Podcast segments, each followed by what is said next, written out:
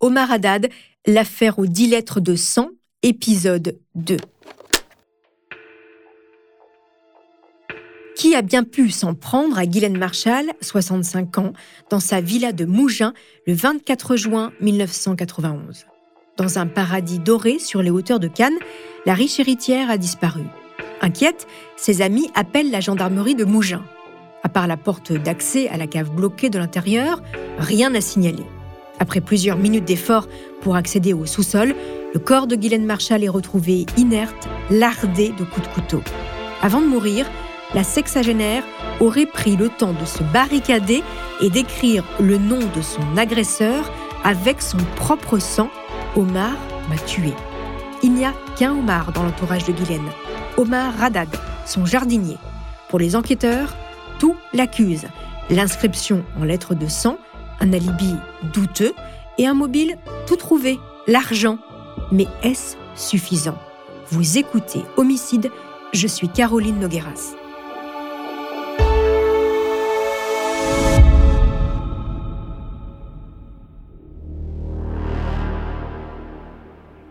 mardi 25 juin 1991. Toulon, à 120 km de Mougins. Une ville de bord de mer, réputée pour son joli port et sa douceur de vivre, accueille depuis une dizaine d'années de nombreux immigrés méditerranéens. Des hautes barres d'immeubles ont poussé dans la ville pour loger tous les nouveaux arrivants.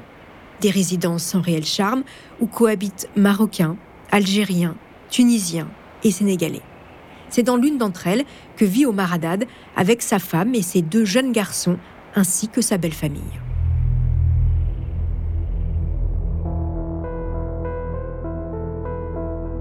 En ce jour de l'Aïd, ils sont tous réunis, femmes, enfants, grands-parents.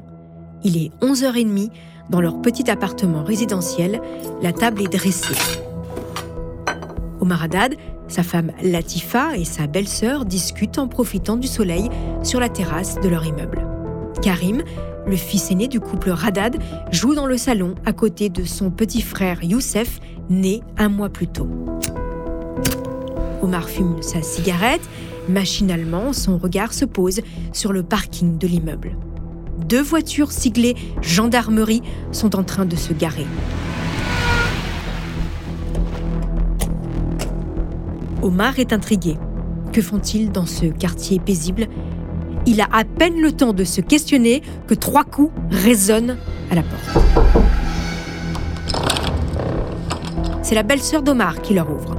Omar Haddad revient sur ce moment au micro de Thierry Ardisson en 2003. Ça m'arrive, je dois mourir, ils sont tapés à la porte. Ma belle-sœur, elle ouvrait la porte. Comme vous dites, j'attends le discours, M. Omar Haddad, il est là. J'attendais mon nom, j'ai présenté. Il m'a dit ce que tu vas avec nous. J'ai dit oui, mais pourquoi? Ça restait comme ça, pourquoi, pourquoi? Après, il m'a dit non, on ne sait pas.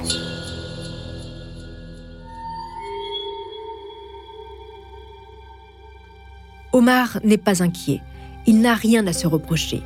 Sans comprendre pourquoi il est interpellé, il n'oppose aucune résistance et monte calmement dans le véhicule de la gendarmerie.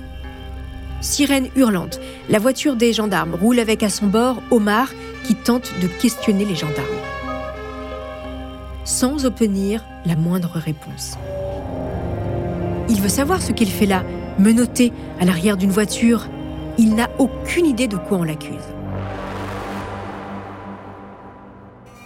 Gendarmerie m'a monté le photo, Omar m'a tué.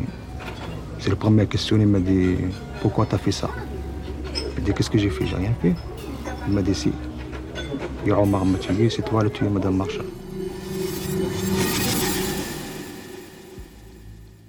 Les enquêteurs en sont persuadés.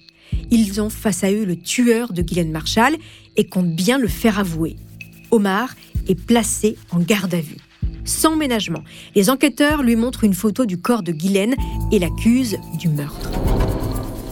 C'est à ce moment-là qu'Omar apprend violemment la mort de sa patronne. Il ne savait pas, il n'a pas travaillé pour elle depuis plusieurs jours. Mais il n'a pas le temps d'encaisser la nouvelle que déjà il est assailli de questions. Pourquoi as-tu tué Madame Marshall? Que faisais-tu le jour du meurtre? Où étais-tu? Comment l'as-tu tué? Pour obtenir des réponses, les gendarmes le poussent à bout. Omar ne peut ni manger ni dormir.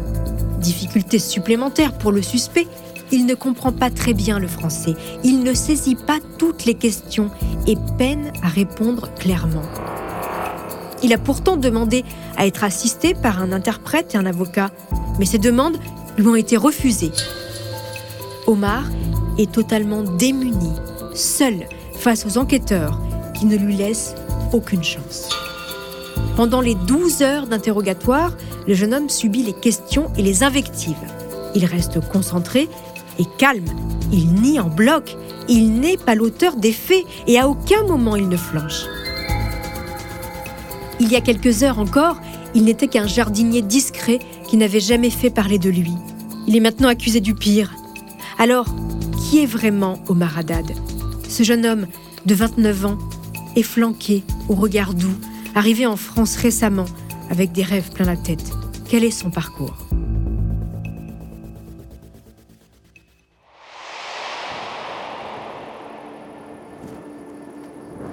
De la terre orangée, quelques cactus et un vent chaud des côtes méditerranéennes. C'est là, à Beni Oulichek, une petite ville berbère au nord-ouest du Maroc, qu'Omar Haddad est né en 1962. Il est le seul de ses cinq frères et sœurs à ne pas aller à l'école. Il n'a jamais appris à lire ni à écrire. Adoré par sa mère, il passe ses journées à l'aider dans les champs familiaux. Les mains dans la terre, il apprend à s'occuper des jardins. En 1984, le jeune Omar quitte le Maroc, direction la France. Il a 23 ans. Il rejoint son père, qui travaille déjà comme jardinier pour de riches propriétaires de mougins, dont Francine Pascal, la voisine de Madame Marshall. Omar Haddad est un beau jeune homme, élancé, au très fin. Une moustache fine, bien taillée, habille toujours le dessus de sa bouche. Il a le regard doux et un léger sourire. Toujours. Omar est un homme discret et poli. En France, il a rencontré Latifa, avec qui il s'est marié. C'est un conjoint aimant et un très bon père pour ses deux fils, Karim et Youssef. Sa petite famille s'est installée dans un appartement toulonnais proche de celui des parents et de la sœur de Latifa. Pour subvenir à leurs besoins et assurer ses missions de jardinage, Omar passe ses semaines au Canet où il loue un petit studio dans la résidence Les Lotus.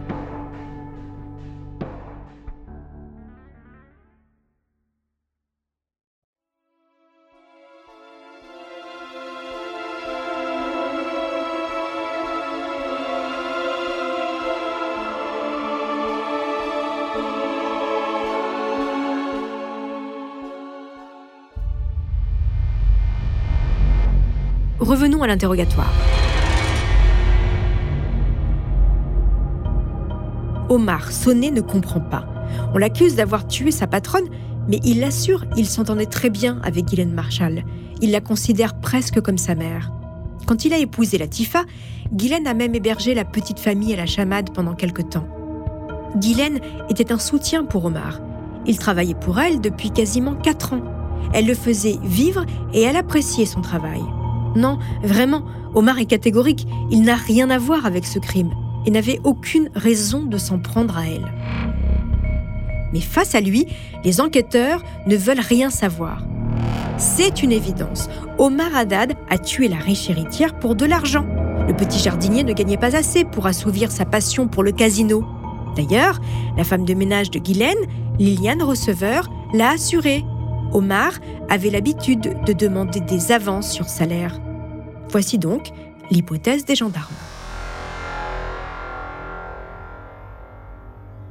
Le dimanche 23 juin, Omar réclame une nouvelle fois son argent plutôt que prévu.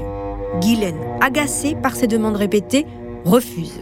Une bagarre éclate dans la cave, il perd le contrôle et tue sa patronne à coups de chevron. Interrogé sur le déroulé de sa journée du 23 juin, le jardinier marocain explique. Ce dimanche, il a travaillé de 8h à 17h chez Francine Pascal. À midi, il a pris une pause déjeuner, puis il est rentré chez lui en mobilette. Il est passé prendre une demi-baguette à la boulangerie. Il a croisé l'un de ses voisins dans l'entrée de son immeuble. Il a mangé dans son studio, a fumé une cigarette et il est reparti vers Mougins. Sur la route, à midi 51, il s'est arrêté dans une cabine téléphonique pour appeler sa belle famille à Toulon avant de reprendre son travail chez Francine Pascal. Pourtant, après vérification, personne ne confirme ses propos. Les boulangères ne se souviennent pas avoir vu le jardinier dans leur boutique le dimanche midi et dans la résidence Lotus, le voisin qu'Omar aurait croisé ne confirme pas non plus. Seule certitude, selon les relevés de France Télécom, le jardinier a bien passé un appel vers Toulon à midi 51 depuis une cabine téléphonique. Selon les enquêteurs, entre midi, heure à laquelle il quitte la maison de Francine Pascal, et midi 51, heure de l'appel depuis la cabine téléphonique, il a largement eu le temps de tuer Guylaine Marshall.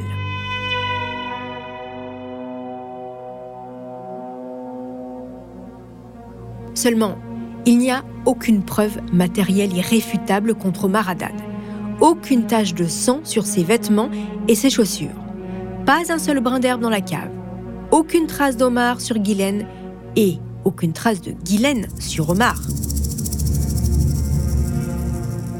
De plus, un détail important est négligé par les enquêteurs, le moment de la mort de Guylaine. Les trois médecins légistes qui ont pratiqué l'autopsie ont rendu leur rapport quelques jours après la découverte du corps de la sexagénaire. Écoutez bien, il date le décès de celle-ci au lundi 24 juin 1991 entre 11h et 13h. Or, à ce moment, Omar était à plus de 100 km de la villa, comme le confirment plusieurs témoins.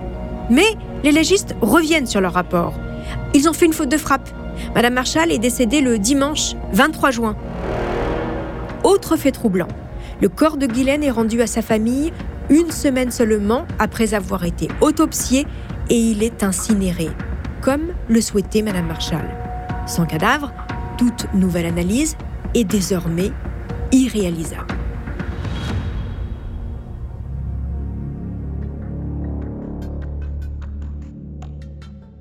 Le 28 juin 1991, moins d'une semaine après le meurtre de Guylaine Marshall, le jardinier est mis en examen pour homicide volontaire et incarcéré à la maison d'arrêt de Grasse dans l'attente de son procès. Loin de sa famille, seul dans sa cellule, la vie d'Omar Haddad vient de basculer. Deux ans après le meurtre de la riche veuve, l'enquête est bouclée. Sans preuve et sans que l'accusé ait pu comprendre toute la procédure. En 1994, Omar Haddad crie toujours son innocence et attend avec impatience son procès.